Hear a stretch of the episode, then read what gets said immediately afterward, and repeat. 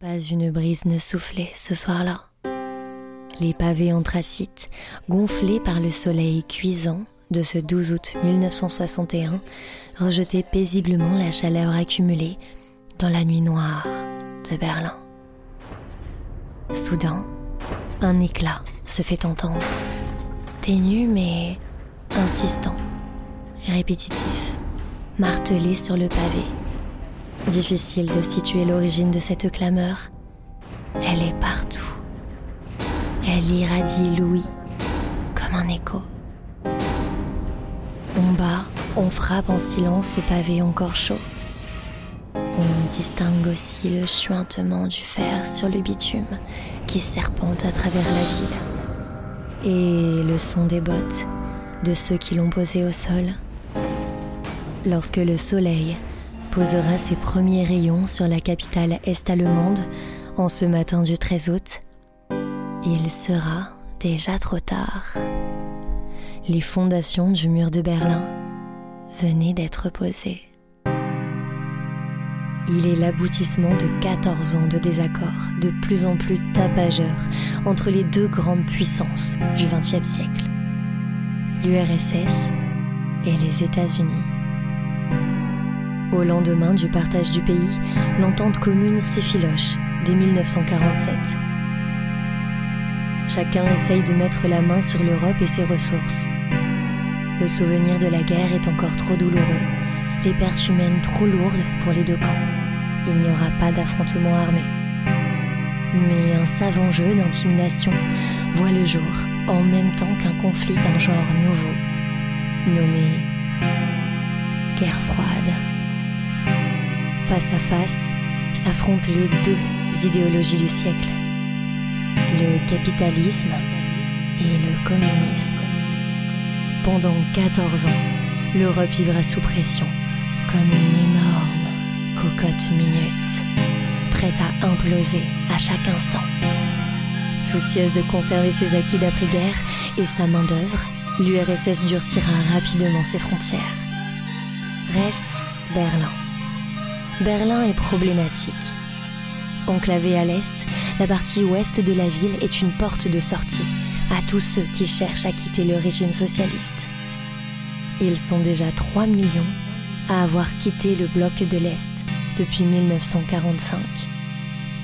Pour mettre fin à cette hémorragie, l'URSS choisit d'agir drastiquement.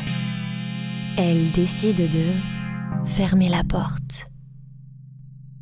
C'est ainsi qu'en cette matinée du 13 août 1961, que tous les candidats potentiels à la sortie vont se retrouver pantois devant les premières pierres du mur de Berlin. Une barrière appelée mur de la honte à l'ouest et mur antifasciste à l'est.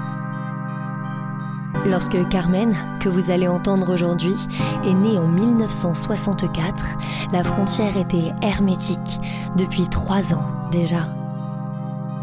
Elle a grandi et vécu pendant 25 ans sous l'égide et les doctes de l'URSS. Pour cette interview, nous nous sommes confortablement installés dans l'arrière-salle d'un Späti, une droguerie allemande où l'on trouve de tout, de jour comme de nuit.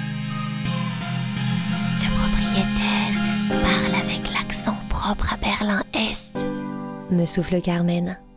Pourtant, même moi et mon oreille de novice, on l'aurait parié. Tout autour de nous tiennent en équilibre toutes sortes de bric-à-brac. Des boîtes de conserve, des fruits, des légumes, des affiches et d'autres articles qui sentent le passé à plein nez. Il y a aussi bien sûr des caisses de boissons alcoolisées ou non qui s'empilent maladroitement dans tous les espaces disponibles de la pièce. Le tenancier de ce petit host paradise nous apporte du miel et deux grands verres à thé bouillants où des petits bouts de gingembre dansent lentement. Il a ajouté une petite coupelle au sommet des verres pour empêcher la chaleur de s'en échapper. Et mon père, il était paysan, euh, travaillait avec les vaches comme, euh, comment ça, euh, médecin de, des vaches. Vétérinaire. Vétérinaire. vétérinaire. Mais pas vraiment vétérinaire, il a coupé aussi les ongles des vaches. ça s'appelle les Clownflieger. Et ma mère, elle était au bureau. Euh, aussi, elle a fait la bibliothèque dans ce bureau et aussi quelquefois avec la mère de ce petit village-là. Et c'était sept villages ensemble et il y avait un bureau, tu sais, pour sept petits villages. Hum, et là, je suis toujours rentrée presque chaque week-end parce que je n'ai pas eu une machine à laver. Ça, c'était un grand problème parce que machine à laver, ça coûtait vraiment beaucoup cher. Aussi, un télé, par exemple, ça coûtait cher.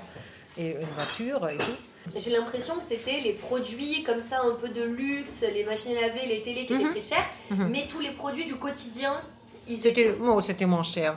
la nourriture, euh, des légumes et aussi euh, le bain douche, c'était pas trop cher. Si tu voulais avoir un truc spécial, quand même, c'était cher. Mais euh, par exemple, euh, des bananes, des trucs, ça, ça c'était très très rare aussi. On n'a pas, pas eu des, des fruits, des raisins par exemple des Italies ou quelque chose comme ça. Juste les légumes et les fruits de la saison. Est-ce que tu te rappelles du coup la première fois que tu en as mangé? oui, je me souviens parce que là, ce ancien monsieur là, hum, le oncle qui a envoyé par paquet, veste-paquet, petit euh, cadeau là, euh, une kiwi.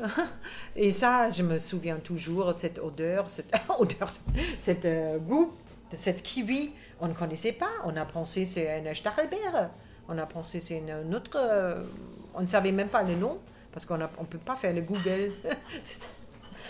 On a regardé, oh, c'est vert dedans, qu'est-ce qu'on mange ça? Mange ça? Ça, c'était très drôle, je me souviens. On t'avait envoyé un kiwi. Oui, un kiwi, juste qui était déjà moche et très mou. Et nous, on a goûté quatre, on était quatre à la maison, on a tout le, tout le monde a goûté ce kiwi là. Et on s'est demandé, je pense euh, très très tard, quelqu'un qui a dit oui, ça s'appelle kiwi aussi des chocolats. On a fait des collections de papiers de chocolat, tu sais, en Allemagne de l'Est quand j'étais petite. Et si on a reçu par quelqu'un des chocolats de l'Ouest ou des chewing-gum, alors on a fait comme maintenant les, les jeunes avec l'autocollant, on a fait ça. On a partagé avec les autres. Tu as ce papier, tu as la Mickey Mouse. Et la seule chose, parce que j'ai travaillé dans les quartiers des théâtres, de Deutsche Theater à Berlin ensemble, là, c'était pas cher, les, les billets. Ça coûtait 8 euh, Ostmark. Je suis allée les temps deux fois par semaine au théâtre. Maintenant, je ne peux pas acheter, c'est trop cher. Les billets de théâtre, tu sais. La culture, elle était plus accessible. Mais c'est ça. Aussi des livres, on pourra trouver des livres, on même euh, des Français, euh, comment on dit, euh, Sartre et tout, on pourra trouver quand même. on a lu beaucoup de livres de les Russes, Gorky, je ne sais pas, Sherlock und wie heißt der? Ah, me souviens pas. Mais beaucoup des Russes. On a, on était éduqués par les Russes parce que c'était la partie de Russes. Et on a vu toujours les soldats russes. On était obligés d'apprendre la langue. C'est vrai, tu parles russe Oui, un petit peu. Я говорю по-русски. Я хочу тебе сказать. Côté bien-être. Ça va, je peux lire toujours. Kyrillisch, Kyrillisch, je parle. Et du coup, tu pensais quoi de, euh, mm. de la RFA BAD, tu voulais dire Oui, oui. oui. Mm. Hmm, parce que l'éducation de nous à l'école, c'était vraiment fait euh, pour, euh, pour être contre ce capitalisme. Tout, tout était mauvais. Ils ont un chômage, les gens de l'Ouest, euh, les gens des RFA, ils, ont, ils prennent les drogues. C'était toujours, ils racontaient nous, à nous ça. Et à la fin, on a presque croyé. Il faut dire que l'Allemagne de l'Est ne lésinait pas sur les moyens pour dépeindre ce grand méchant Ouest capitaliste. Les Allemands de l'Est devaient rester à l'Est. Point à la ligne. En parallèle de la course à l'armement et celle pour la conquête de l'espace, les Est berlinois devaient marcher au pas. Le collectif et la patrie prenaient toute la place, tant et si bien qu'il en restait peu les couleurs. C'est vrai, les, vêtements, ils étaient presque tous pareils. C'est euh, euh, des jeans, Vicent jeans. Et là-haut, on a eu le, s'appelle les Fleischerhemd. Euh, c'était un chemise sans petit kragen, so ohne kragen, rayé, bleu, blanc. Mais c'était le monsieur travailleur qui, travailleurs qui ont porté ça. Les messieurs qui travaillaient avec les, la viande, par exemple. Et le monsieur qui travaille avec le poisson. C'est un, un vrai, euh, tu pourras acheter partout dans, dans les magasins spé- spéciaux pour les travailleurs. Et c'était pas trop cher. Et là, c'était la mode, les jeunes. euh, comme Gundermann, si tu as vu le film, euh, il portait les chemises avec des rails, ça. Et sinon, il y avait quand même quelques copines qui sont fait eux-mêmes avec des, des morceaux euh, en coton aussi. Si on trouvait euh, les morceaux euh, en Allemagne de l'Ouest, où ils ont eu les relations, par exemple. Euh, on a fait eux-mêmes, ils ont cousu eux-mêmes. Par exemple, les garçons que je connaissais, ils voulaient être différents des autres. Si tu es dans la Stasi, si tu es vraiment tout droit avec la SED, tu as eu quand même les cheveux courts. hein. J'ai eu un copain, je me rappelle bien, il se ressemblait comme John Lennon. Il a eu des petites lunettes comme ça, les cheveux longs, il était beau. Mais, les, mais un jour à l'autre, et je l'ai vu dans la rue, les cheveux courts, il a complètement changé. Et après, des amis ont dit, tu ne savais pas, il est maintenant chez la, chez la SED. Il est rentré dans la partie, il a peut-être travaillé pour les Stasi, je ne sais pas.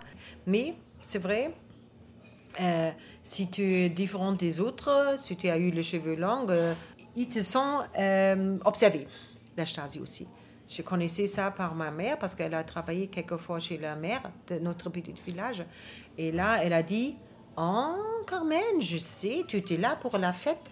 Il y avait quelqu'un qui, nous a porté tout le nom euh, sur une fête euh, indépendante qui n'était pas annoncée euh, chez quelqu'un dans la cave, je ne sais pas.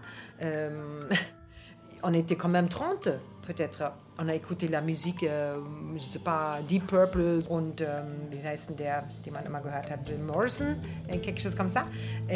C'était interdit à l'Est, tout. On a fumé, on a, pas fumé les, quand même de hashish, ça n'existe pas encore, mais ils ont, bu, ils ont bu beaucoup. Et là, elle a dit, j'ai trouvé ton nom sur la liste, Carmen. Elle m'a dit, ma mère, tu étais là? J'ai dit, oui, bien sûr, j'étais là. Pourquoi pas? Mais je veux pas que tu passes par là, tu, vas risquer tes études, il fallait, il fallait pas faire ça, tu sais. Si, par exemple, la la directrice ou le directeur de mon école savait ça, ils font vraiment un coup d'œil sur toi, que sur toi. Et la Stasi était partout, je pense aussi dans les écoles. Euh, L'école, quand même, pour faire le baccalauréat, s'appelait IOS, Erweiterte Oberschule. Und euh, là-bas, il y avait toujours quelqu'un qui était de SED. Euh, on n'était jamais sûr. L'autorisée, c'était la directrice. Elle était très euh, rouge, on peut dire. Elle était très euh, SED. hein. Et elle voulait qu'on on lit le, le, Neue Deutschland et de parler de ça. Et elle, a, elle nous a obligés, le jour libre, le 1er mai par exemple, d'aller sur la manifestation. Et moi, je ne voulais pas aller là-bas. Mais elle m'a obligé, tu viens, tu ne pars pas chez tes parents, tu restes à Berlin, tu es obligé d'aller à Berlin. Et on était allés. Ils m'ont entendu dans la rue pour passer M. Honecker. Pourquoi j'étais assis avec les trucs devant mes yeux? Pourquoi je, je faisais ça? Ils ont dit, moi je faisais. Et ça, c'est aussi quelquefois mon problème encore. Je veux, quelquefois, si quelqu'un dit, si quelqu'un vraiment autoritaire qui me dise, tu fais ça, ça, ça, et je fais. Peut-être je, je saute dans un trou si quelqu'un dit, saute Je veux pas. Ça, c'est, ça, c'est l'éducation vraiment psychologiquement qui se se sont détruit un petit peu. Et pour, pour comprendre ça, il faut avoir le temps, il faut lire aussi un peu sur, sur la, euh, la psychologie de l'Allemagne de l'Est, ce qu'ils ont fait avec une dictature, avec les enfants. Parce que quand on est rentré à l'école, tu as eu un petit, euh, wie sagt man, euh, drapeau, oder foulard rouge, tu sais, kleine Jungpioniere. Non, euh, bleu au début. Kleine Jungpioniere. On était très fiers d'avoir ça. Tout le monde avec un petit blouson blanc et les trucs euh, bleus. Et après 4 ans, avec de 10 ans, tu peux avoir, si tu es vraiment très bien, tu travailles bien, tu peux avoir des trucs rouges. Alors tout le monde voulait avoir les trucs rouges. Oh là là, tout était organisé. Mais pourquoi on a fait ça? Il y avait les gens, et moi je, le regrette pour moi-même de ne pas euh, être un peu plus fier de moi, d'être un peu contre, c'était. euh, il y avait les gens qui, qui savaient plus de moi, je pense. Les gens qui sont euh, eu les, les papas pasteurs, par exemple, prêtres, et parce qu'eux, ils ont eu le contact avec les vestes. Ils étaient plutôt intellectuels. Et là, ils ont refusé. Ils ont dit non, je ne veux pas porter ce drapeau. Ça, c'est un truc que je n'accepte pas. Et là, und dann waren sie natürlich, ils ont euh, observé, ils étaient observés, ce, petit garçon déjà, ou une fille. hein. Ça, c'était un peu grave. C'était à la fin aussi, eux, ils n'ont pas réussi de faire les études. Ils, ont, ils, ils étaient très, très intelligents, intelligents, mais la direction de l'école, après 12 ans, ils ont dit non, pas pour toi les études. Tu peux chercher un travail. C'était comme ça. Moi, j'ai eu une copine comme ça. Et elle, elle a eu des parents. Le papa, il était docteur. Et la maman, euh, je ne me rappelle plus. Mais elle voulait faire les études de pédagogique, par. Et ils ont dit non, tu peux faire une euh, profession. Alors, elle a- à la fin, elle est venue aussi éducatrice. C'était c'est triste. À cause de ça, elle est toujours euh, fâchée euh, d'être vécue en Allemagne de l'Est. hein. Et toi, qu'est-ce que tu pensais du socialisme? Oh, Qu'est-ce que je pensais? Les choses que tout le monde sont équilibres et sont euh, pareils, excuse-moi, peut-être ça, ça n'existe pas. Mais le- le- être, être solidaire, euh, ça c'était assez bien. Mais Il y avait beaucoup de solidarité je pense quand même. Mais euh, maintenant, euh, c'est l'égoïsme qui compte un peu plus. hein, tu sais. Peut-être il y avait l'égoïsme aussi dans certains schémas, mais on ne sentait pas ça trop parce que euh, tout le monde gagnait presque le même prix. On savait que les gens qui travaillaient au théâtre ou, euh, euh, comment on dit, euh, pas les acteurs, mais les chanteurs, par exemple, ils gagnaient plus. Eux, ils ont eu le droit d'aller à l'ouest, tu sais. Mais et on a parlé de ça aussi un peu. Mais les, gens comme ça, qui travaillaient, ils ont eu la même euh, euh, possibilité comme tout le monde. Acheter une bière, on était pareil un peu, tu sais. on a acheté euh, des mêmes vêtements parce qu'on n'a pas eu la chance de chercher notre euh, vêtements, tu sais. Sauf tu as eu des relations euh, de l'Ouest. Je, suis allée une fois, je pense quand j'ai eu 18 ans, avec ma mère en Hongrie. Et là-bas, on a rencontré une femme. Elle était seule, je pense. Elle n'a pas eu des enfants. Et elle, elle, ven- elle venait de Munich. On a, on a rencontré en, en Hongrie, c'était drôle. Et elle nous a envoyé quelquefois un petit euh, paquet. Oh, qu'est-ce qu'on était contente. Ma sœur et moi, on dit encore, ça va, elle nous a envoyé des jolies robes, da, da, da, da. quelquefois trop grandes. Mais, mais ça, c'était drôle. C'est vrai, c'était Madame euh, Maul, elle s'appelait. Ja, Wollt ihr noch was Warmes trinken? Weil ich würde sonst die Maschine sauber machen. Tu veux boire des Euh, choses? Non, ça va. Pour moi, Alles gut. alles gut. Na, danke schön. Sehr schön. wir machen um 8 Uhr zu, ja? Wie spät haben wir denn Ist jetzt? jetzt äh, Viertel nach, äh, also Sieben. Viertel, Viertel acht ist jetzt genau. Ach so.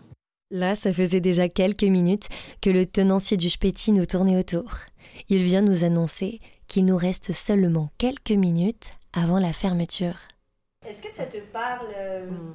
l'ostalgie Nostalgie. C'est quoi ça? Je ne sais pas. C'est la Euh, nostalgie de, de l'Est. Non, non. Je veux plus avoir euh, l'Est. Non, non. Non, c'était trop, euh, trop triste. Des, vraiment, des, des, rues vides, euh, les murs gris, pas de lumière le soir. Il fallait avoir une lampe à poche pour chercher ta clé.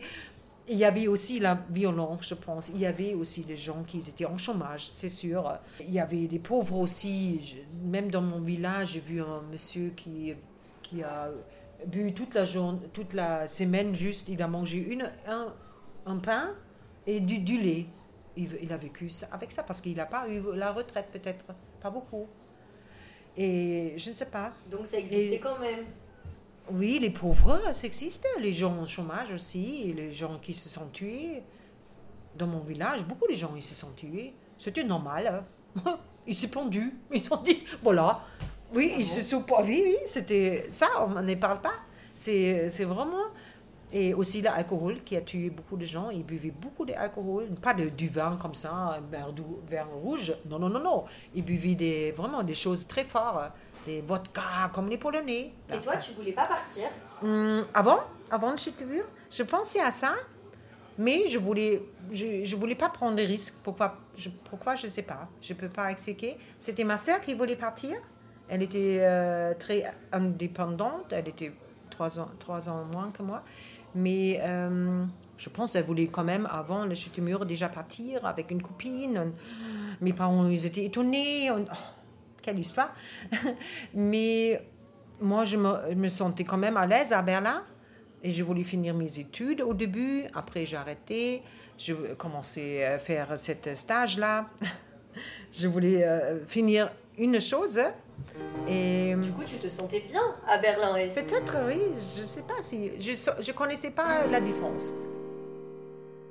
Et maintenant, on va partir. Jetzt müssen wir alles. Jetzt ist soweit. ja. Oui, c'est ça. Ja. Ok. Ich puste schon mal aus. Oh, ja, mach mal. Sehr schön. Nous sommes rattrapés par le temps et les souvenirs. Il nous faut déjà quitter notre refuge temporel. Nous nous drapons dans le présent et nos manteaux, emmitouflés par les mémoires du passé. Au prochain épisode, les voix de Ralph et Carmen s'uniront pour raconter leur 9 novembre. La nuit où tout a basculé. La nuit où le mur de Berlin est tombé. Bis bald.